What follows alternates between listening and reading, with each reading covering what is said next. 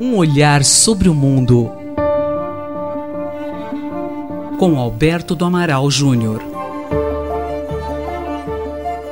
Olá, professor. Como o acordo União Europeia-Japão beneficia o Brasil? Bom dia. Bom dia, Fábio. Em primeiro lugar, é preciso lembrar que no último dia 17 de julho foi celebrado um importantíssimo acordo que praticamente permaneceu eh, sem a devida atenção no Brasil.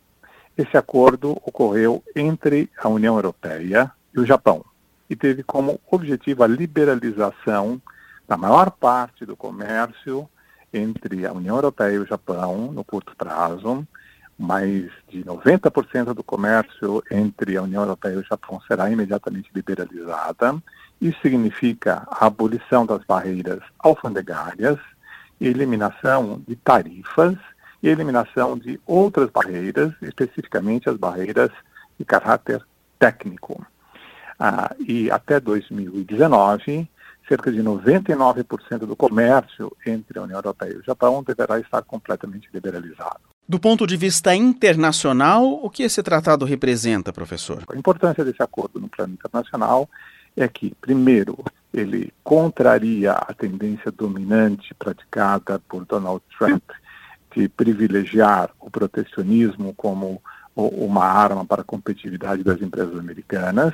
Protecionismo este que recebeu uh, uma uh, severa uh, condenação da China, que adotou uma prática idêntica à imposição de sobretaxas pelo governo norte-americano.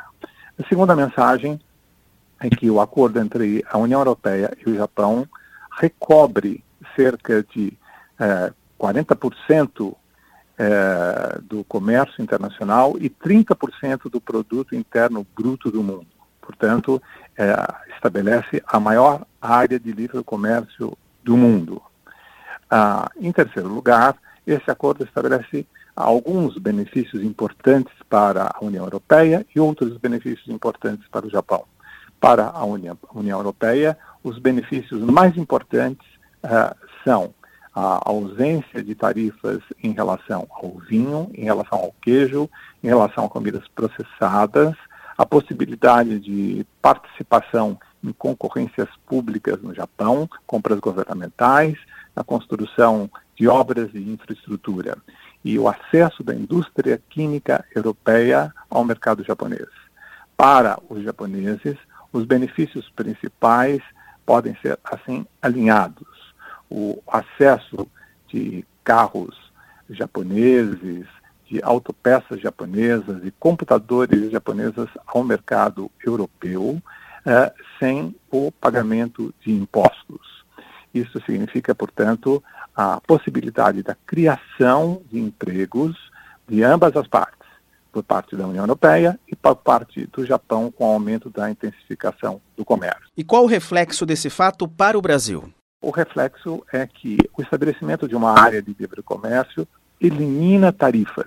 Isso significa que é muito mais difícil para um país que não pertença a um determinado bloco comercial competir com os países que comercializam no interior desse bloco.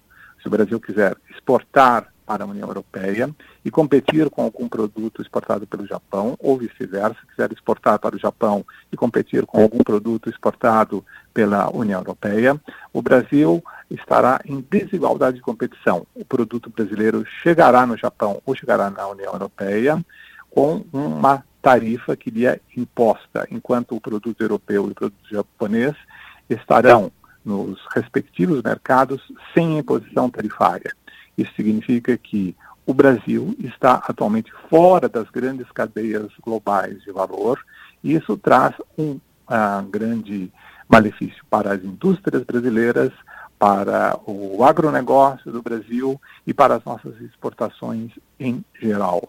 O mundo hoje é, consiste na formação de cadeias globais de valor, de complementaridades produtivas, e esta complementaridade complementaridade produtiva significa que as empresas cooperam entre si para a elaboração de um produto final. E nós estamos ausentes desta nova característica da economia internacional. E essa é a mensagem que o acordo entre a União Europeia e o Japão traz para o Brasil e traz um grande alerta para a celebração de um acordo rápido entre a União Europeia e o Mercosul. Terça-feira que vem tem mais análises. Até lá, professor. Até lá, Fábio. Fábio Rubira para a Rádio USP. Um olhar sobre o mundo com Alberto do Amaral Júnior.